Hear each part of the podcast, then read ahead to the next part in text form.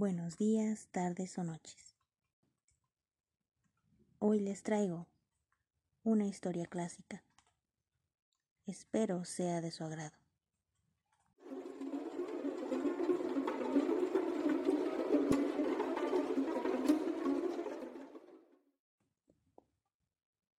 Berenice, de Edgar Allan Poe.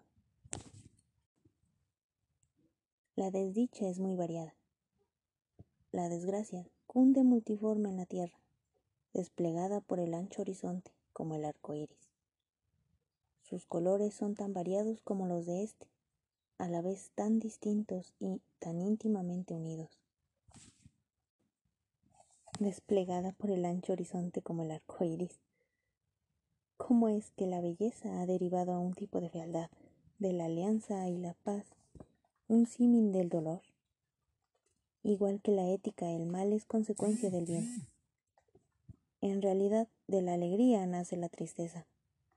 O la memoria de la dicha pasada es la angustia de hoy. O las agonías que son se originan en éxtasis que pudieron haber sido. Mi nombre de pila es Egeus. No diré mi apellido.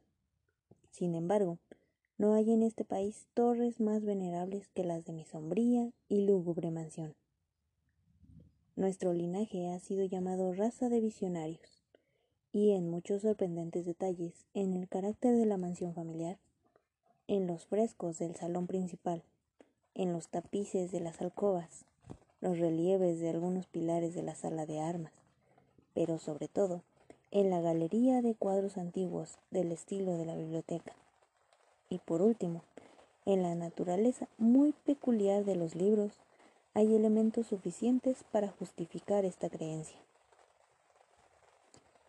Los recuerdos de mis primeros años se relacionan con esta mansión y con sus libros, de los que ya no volveré a hablar. Allí murió mi madre. Allí nací yo. Pero es inútil decir que no había vivido antes, que el alma no conoce una existencia previa. ¿Lo negáis? No discutiremos este punto. Yo estoy convencido, pero no intento convencer. Sin embargo, hay un recuerdo de formas etéreas, de ojos espirituales y expresivos, de sonidos musicales y tristes. Un recuerdo que no puedo marginar. Una memoria como una sombra, vaga, variable, indefinida y vacilante. Como una sombra también, por la imposibilidad de librarme de ella mientras brille la luz de mi razón. En esa mansión nací yo. Al despertar de repente de la larga noche de lo que parecía, sin serlo, la no existencia, a regiones de hadas, a un palacio de imaginación, a los extraños dominios del pensamiento y de la erudición. Monásticos. No es extraño que mirase a mi alrededor con ojos asombrados y ardientes, que malgastara mi niñez entre libros y disipara mi juventud en sueños. Pero sí es extraño que pasaran los años y el apogeo de la madurez me encontrara viviendo aún en la mansión de mis antepasados. Es asombrosa la parálisis que cayó sobre las fuentes de mi vida, asombrosa la inversión completa en el carácter de mis pensamientos más comunes. Las realidades del mundo terrestre me afectaron como visiones, solo como visiones, mientras las extrañas ideas del mundo de los sueños, por el contrario, se tornaron no en materia de mi existencia cotidiana, sino realmente en mi cínica y total existencia. Berenice y yo éramos primos, y crecimos juntos en la mansión de nuestros antepasados, pero crecimos de modo distinto. Yo, enfermizo, envuelto en tristeza, ella, ágil, graciosa y llena de fuerza. Suyos eran los paseos por la colina, míos los estudios del claustro. Yo viviendo encerrado en mí mismo, entregado en cuerpo y alma a la intensa y penosa meditación. Ella, vagando sin preocuparse de la vida, sin pensar en las sombras del camino, ni en silencioso vuelo de las horas de alas negras. Berenice. Invoco su nombre. Berenice y ante ese sonido se conmueven mil tumultuosos recuerdos de las grises ruinas. Ah, acude a mi vida su imagen, como en sus primeros días de alegría y de dicha. Oh encantadora y fantástica belleza. Sílfide entre los arbustos de Argeim, oh náyade entre sus fuentes. Y entonces, entonces todo es misterio y terror, y una historia que no se debe contar. La enfermedad, una enfermedad mortal, cayó sobre ella como el simón, y mientras yo la contemplaba, el espíritu cambió y la arrasó penetrando en su mente y en sus costumbres y carácter. La fuerza destructora iba y venía, y la víctima, ¿dónde estaba? Yo no la conocía, o al menos ya no la reconocía como Berenice. Entre la numerosa serie de enfermedades provocadas por aquella primera y fatal, que desencadenó una revolución tan horrible en el ser moral y físico de mi prima, hay que mencionar como la más angustiosa y obstinada una clase de epilepsia, que con frecuencia terminaba en catalepsia, estado muy parecido a la extinción de la vida, del cual, en la mayoría de los casos, se despertaba de forma brusca y repentina.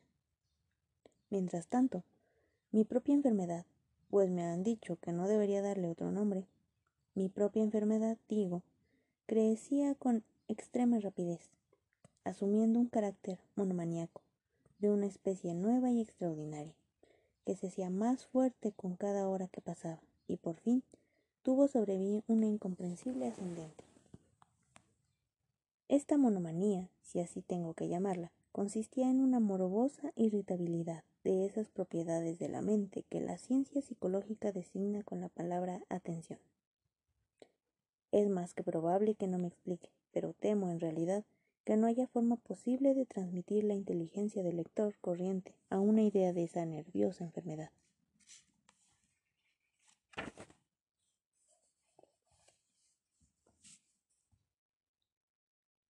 En mi caso, las facultades de meditación, por no hablar en términos técnicos, actuaban y se concentraban en la contemplación de los objetos más comunes del universo reflexiones largas, infatigables horas con la atención fija en alguna nota trivial, en los márgenes de un libro o en su tipografía. Estar absorto durante buena parte de un día de verano en una sombra extraña que caía oblicuamente sobre el tapiz o sobre la puerta. Perderme toda una noche observando la tranquila llama de una lámpara o los rescoldos del fuego. Soñar días enteros con el perfume de una flor Repetir monótonamente una palabra común hasta el, sonido, gracias a la continua repetición, dejaba de suscitar en mi mente alguna idea. Perder todo sentido del movimiento o la existencia física, mediante una absoluta y obstinada quietud del cuerpo. Mucho tiempo mantenida, estas eran algunas de las extravagancias más comunes y menos perniciosas provocadas por un estado de las facultades mentales. En realidad no único, pero capaz de desafiar cualquier tipo de análisis o explicación. Pero no se me entienda mal. La excesiva, intensa y morbosa atención, excitada así por objetos triviales en sí, no tiene que confundirse con la tendencia a la meditación, común en todos los hombres, y a la que se le entregan de forma particular las personas de una imaginación inquieta. Tampoco era, como pudo suponerse al principio, una situación grave ni la exageración de esa tendencia, sino primaria y esencialmente distinta, diferente. En un caso, el soñador o fanático interesado por un objeto normalmente no trivial lo pierde poco a poco de vista en un bosque de deducciones y sugerencias que surgen de él, hasta que al final de una ensoñación, llena de muchas veces de voluptuosidad e incitantum, primera causa de sus meditaciones, desaparece completamente y queda olvidado. En mi caso, el objeto primario era invariablemente trivial, aunque adquiría mediante mi visión perturbada una importancia refleja e irreal. Pocas deducciones, si había alguna, surgían, y esas pocas volvían pertinazmente al objeto original como en su centro. Las meditaciones nunca eran agradables y al final de la ensoñación, la primera causa, lejos de perderse de vista, había alcanzado ese interés sobrenaturalmente exagerado. que constituía el rasgo primordial de la enfermedad. En una palabra, las facultades que más ejerce la mente en mi caso eran, como ya he dicho, las de atención, mientras que en el caso del soñador son las de especulación. Mis libros en aquella época, si no servían realmente para aumentar el trastorno, compartían en gran medida, como se verá por su carácter imaginativo, las características peculiares del trastorno mismo. Puedo recordar, entre otros, el tratado del noble italiano Cornelius Secundus, la gran obra de San Agustín y la de Tertuliano, la carne de Cristo, cuya sentencia paradójica ocupó durante muchas semanas inútil y laboriosa investigación de todo mi tiempo. Así se verá que, arrancada de su equilibrio solo por cosas triviales, mi razón se parecía a ese peñasco marino del que nos habla Ptolomeo, que resistía firme a los ataques de la violencia humana y la furia más feroz de las aguas y los vientos, pero temblaba a simple contacto de la flor llamada asphodelo. Y aunque para un observador desapercibido pudiera parecer fuera de toda duda que la alteración producida en la condición moral de Berenice por su desgraciada enfermedad me habría proporcionado muchos temas para el ejercicio de esa meditación intensa y anormal, cuya naturaleza me ha costado bastante explicar. Sin embargo, no era este el caso. En los intervalos lúcidos de mi mal, la calamidad de Berenice me daba lástima, profunda y conmovidamente, por la ruina total de su hermosa y dulce vida. No dejaba de meditar con frecuencia amargamente en los prodigiosos mecanismos por los que había llegado a producirse una revolución tan repentina y extraña. Pero estas reflexiones no compartían la idiosincrasia de mi enfermedad y eran como las que se me hubiera presentado en circunstancias semejantes al común de los mortales. Fiel a su propio carácter, mi trastorno se recreaba en los cambios de menor importancia, más llamativos, producidos por la constitución física de Berenice, en la extraña y espantosa deformación de su identidad personal. En los días más brillantes de su belleza incomparable, no la amé. En la extraña anomalía de mi existencia, mis sentimientos nunca venían del corazón y mis pasiones siempre venían de la mente. En los brumosos amaneceres, en las sombras entrelazadas del bosque al mediodía y en el silencio de mi biblioteca por la noche, ella había flotado ante mis ojos. Yo la había visto, no como la Berenice viva y palpitante, sino como la Berenice de un sueño, no como una moradora de la tierra, sino como su abstracción, no como algo para admirar, sino para analizar no como un objeto de amor, sino como tema de la más abstrusa aunque inconexa especulación. Y ahora temblaba en su presencia y palidecía cuando se acercaba. Sin embargo, lamentando amargamente su decadencia y su ruina, recordé que me había amado mucho tiempo y que en su momento le hablé de matrimonio.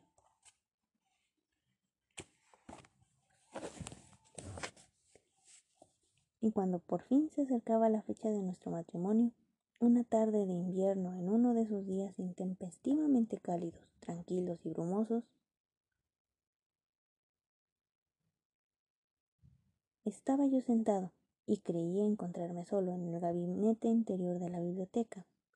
Al levantar los ojos, vi a Berenice ante mí. Fue mi imaginación excitada, la influencia de la atmósfera brumosa, la incierta luz crepuscular del aposento, los vestidos grises que envolvían su figura, los que les dieron un, un contorno tan vacilante e indefinido? No sabría decirlo. Ella no dijo ni una palabra, y yo por nada del mundo hubiera podido pronunciarlo una sílaba. Un escalofrío helado cruzó mi cuerpo, me oprimió una sensación de insufrible ansiedad, una curiosidad devoradora invadió mi alma, y reclinándome en la silla me quedé un rato en sin aliento, inmóvil con mis ojos clavados en su persona. Ay, su delgadez era extrema, y ni la menor huella de su interior se mostraba en una sola línea de su contorno. Mi ardiente mirada cayó por fin sobre su rostro. La frente era alta, pálida y extrañamente serena, lo que en un tiempo fuera cabello negro azabache. Caía parcialmente sobre la frente, sombreada las sienes hundidas con inmesurables rizos de un color rubio reluciente, que contrastaba discordante con su matiz fantástico con la melancolía de su rostro. Sus ojos no tenían brillo y parecían sin pupilas. Esquivé involuntariamente su mirada vidriosa para contemplar sus labios, finos y contraídos. Estos se entreabrieron y en una sonrisa de expresión peculiar los dientes de la desconocida Berenice se revelaron lentamente a mis ojos. Quiera Dios que nunca los hubiera visto, o que después de verlos hubiera olvidado, o muerto. El golpe de una puerta al cerrarse me distrajo, y al levantar la vista descubrí que mi prima había salido del aposento. Pero los desordenados aposentos de mi cerebro no había salido ni se podía apartar el blanco y horrible espectro de sus dientes. Ni una mota en su superficie, ni una sombra en el esmalte, ni una mella en sus bordes había en los dientes de esa fugaz sonrisa, que no se grabara en mi memoria. Ahora los veía con más claridad. Los dientes, los dientes. Estaban aquí, allí y en todas partes, visibles, palpables ante mí, largos, finos y excesivamente blancos con los pálidos labios contrayéndose a su alrededor, como en el mismo instante en que habían empezado a crecer. Llegó a mí toda la furia en mi monomanía, y yo luché en vano contra su extraño e irresistible influencia. Entre los muchos objetos del mundo externo solo pensaba en sus dientes. Los anhelaba con un deseo frenético.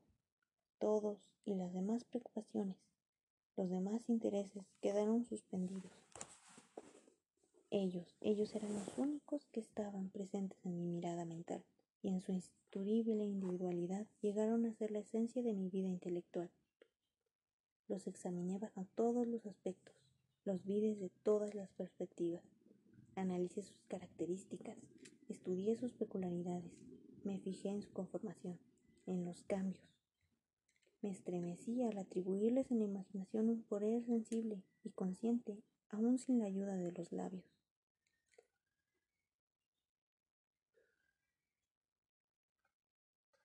Este absurdo pensamiento me destruyó. Por ello, los codiciaba tan desesperadamente. Sentí que solo si los poseía me podía devolver la paz, devolviéndome la razón. La tarde cayó sobre mí, vino la oscuridad, duró y se fue. Amaneció el nuevo día y las brumas de una segunda noche se acumularon alrededor. Yo seguí inmóvil, sentado en aquella habitación solitaria, y seguí sumido en la meditación.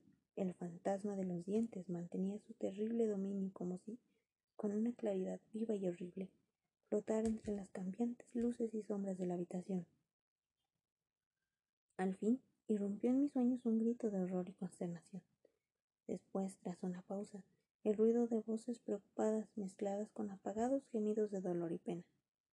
Me levanté de mi asiento y abriendo las puertas de la biblioteca, Vi en la antesala una criada, deshecha en lágrimas, quien me dijo que Berenice ya no existía.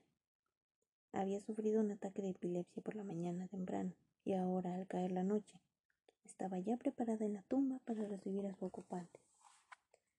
Y terminados los preparativos del entierro. Me encontré sentado en la biblioteca, de nuevo solo. Parecía que había despertado de un sueño confuso y excitante. Sabía que era medianoche y que desde la puesta de sol Berenice estaba enterrada, pero no tenía una idea exacta o por lo menos definida de ese melancólico periodo intermedio. Sin embargo, el recuerdo de ese intervalo estaba lleno de horror, horror más horrible por ser vago, terror más terrible por ser ambiguo. Era una página espantosa en las historias de mi existencia, escrita con recuerdos siniestros, horrorosos e inteligibles. Luché por descifrarlo, pero fue en vano. Mientras tanto, como el espíritu de un sonido lejano, un agudo y penetrante grito de mujer parecía sonar en mis oídos. Yo había hecho algo. ¿Pero qué?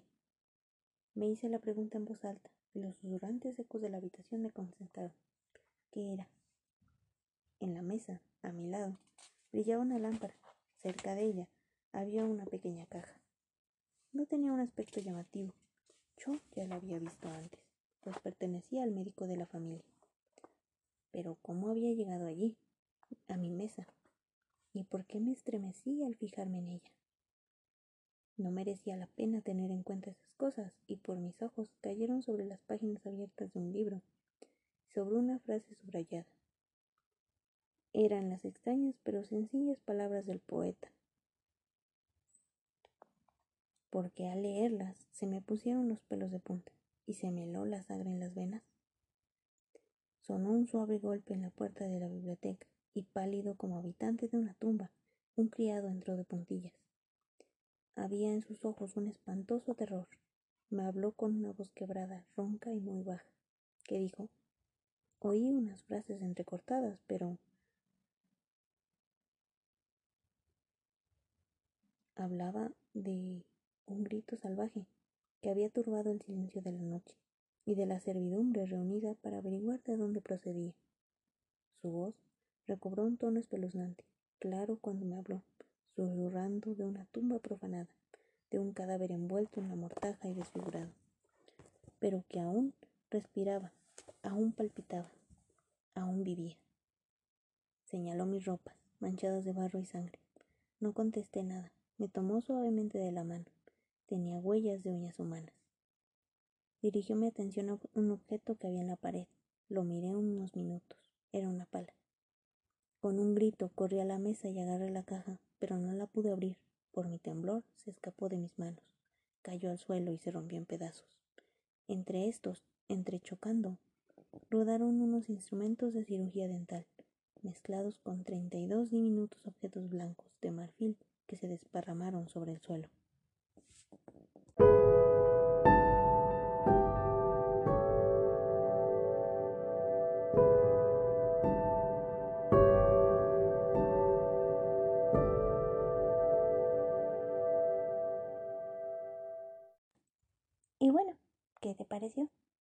Espero haya sido de tu agrado.